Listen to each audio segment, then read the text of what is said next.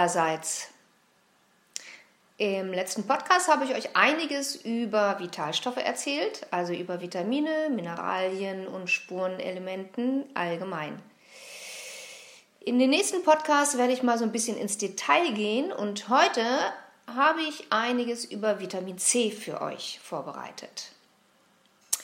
Vitamin C ist neben OPC und Vitamin E mit eines der stärksten Antioxidantien. Antioxidantien sind wichtige freie Radikalefänger. Freie Radikale entstehen durch Reaktion von Sauerstoff, also Oxidation, weshalb sie auch Oxidantien genannt werden. Diese wild gewordenen Moleküle beschießen nun intakte Moleküle und schädigen diese. Jede Körperzelle erlebt pro Tag ca. 10.000 Angriffe. Sie entstehen zum Beispiel durch UV-Strahlen der Sonne, Überall im Stoffwechsel durch Schadstoffe, Medikamente, chemische Substanzen, Erkrankungen, Stress, Alkohol und Rauchen. Freie Radikale machen krank und lassen uns, also auch unsere Körperzellen, schneller altern. Krebs, Alzheimer, Parkinson, Herz-Kreislauf-Erkrankungen, Rheuma, Allergien sind die Folge oder werden dadurch noch schlimmer. Gerade in Erkältungs- und Corona-Zeiten ist das von großer Bedeutung. Denn das Immunsystem fährt seine Leistung runter, wenn nicht genügend Antioxidantien wie Vitamin C als Radikalefänger vorhanden sind. Das bedeutet, nur wenn die Immunzellen vollgesogen sind mit Vitamin C, funktioniert unsere Abwehr auf Hochtouren. Leider ist der Mensch das Säugetier oder das einzige Säugetier, welches nicht in der Lage ist, Vitamin C im Darm zu produzieren. Wirklich schade. Zu Infektionszeiten vervielfacht sich bei Tieren die Eigenproduktion von Vitamin C. Darum sind Tiere auch nie erkältet. Man hat mal hochgerechnet, dass eine Katze pro Tag 10 1000 bis 15.000 Milligramm Vitamin C produzieren kann. Wir Menschen müssen Vitamin C zuführen, um eine ähnliche Schlagkraft des Immunsystems zu erreichen. Das ist sicherlich auch ein Grund mit dafür, warum die Hälfte der deutschen Bevölkerung im Winter erkältet ist. Und da sich immer noch die meisten an die 100 Milligramm Vitamin C welche von der DGE, also von der Deutschen Gesellschaft für Ernährung empfohlen wird, halten. Wenn man bedenkt, dass der Urmensch in seiner Ernährung den 40-fachen Anteil an Vitamin C hatte, können wir heute eigentlich nur unterversorgt sein. Das wurde auch schon in etlichen Studien bewiesen. So hat man zum Beispiel einer 112-köpfigen Gruppe von Soldaten täglich 1000 Milligramm Vitamin C verabreicht. Resultat?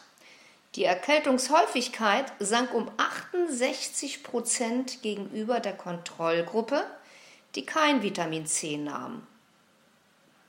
Aber auch für Herz-Kreislauf-Erkrankungen bzw. unser Herz-Kreislauf-System ist Vitamin C von Bedeutung. So hat man auch in Studien festgestellt, dass eine Gabe von 500 Milligramm Vitamin C eine Wiederherstellung der Produktion von Nitritoxid, kannte ich bis vor kurzem auch nicht, sorgt.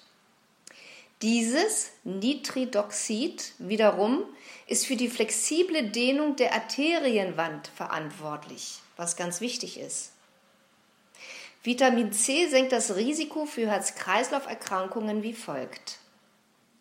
Es fängt freie Radikale ab und schützt so die aufgenommenen Fette vor Oxidation. Durch die Verringerung von freien Radikalen entstehen weniger Entzündungsbotenstoffe und diese sind nämlich die Hauptursache von Herz-Kreislauf-Erkrankungen. Vitamin C wirkt blutdrucksenkend und verringert so das Risiko für Herzinfarkt und Schlaganfall. Durch Vitamin C werden Ablagerungen an den Arterien, also Arterienverkalkung, vermindert.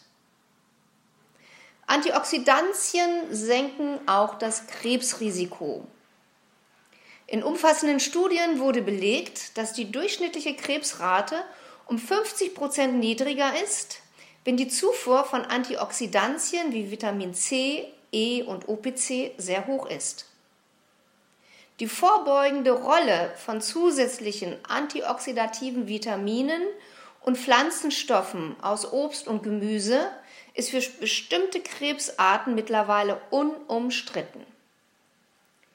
Die Antioxidantien verhindern, dass die Zellen und das Erbgut geschädigt werden und dadurch entartet. Das Nationale Krebsinstitut in den USA empfiehlt ein Minimum von 225 Milligramm Vitamin C pro Tag. Wenn jedoch weitere Stressfaktoren wie zum Beispiel Rauchen oder Diabetes vorliegen, wird das nicht ausreichen. Aber Vitamin C kann noch viel, viel mehr. Alles aufzulisten würde jetzt wirklich zu weit führen. Darum hier nur noch einige weitere Eigenschaften von Vitamin C. Es hilft beim Entgiften, es unterstützt bei der Stressbewältigung, es verlangsamt Alterungsvorgänge, Vitamin C ist Baustein für das Binde- und Stützgewebe. Vitamin C ist an der Kollagensynthese beteiligt und deshalb auch ganz wichtig fürs Gehirn, Augen, Blutgefäße, Herz, Knochen, Zähne und Zahnfleisch.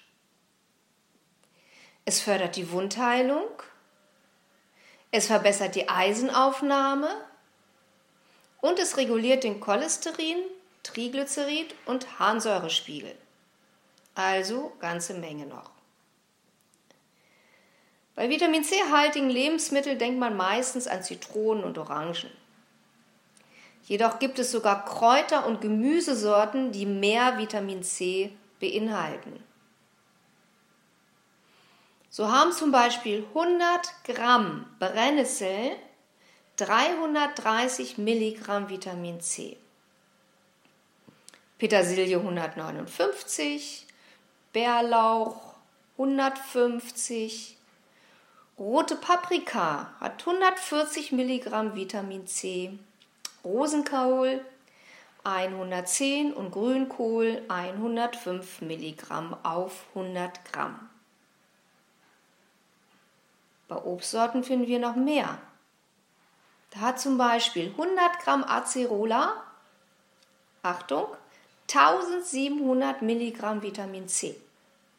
Hagebutte 1250, Sanddornbeerensaft 265, Guave 273, schwarze Johannisbeer 177 Milligramm, Papaya 80, Erdbeeren 55 und Äpfel, zum Beispiel der Breborn, hat 32 Milligramm Vitamin C. Natürlich das alles nur im frischen Zustand. Denn ein Apfel zum Beispiel verliert, wenn er zwei Tage liegt, bis zu 50 Prozent seines Vitamin C-Gehalts. Über den Vitaminverlust durch lange Lagerung und andere Faktoren hatte ich euch im letzten Podcast ja auch schon einiges erzählt.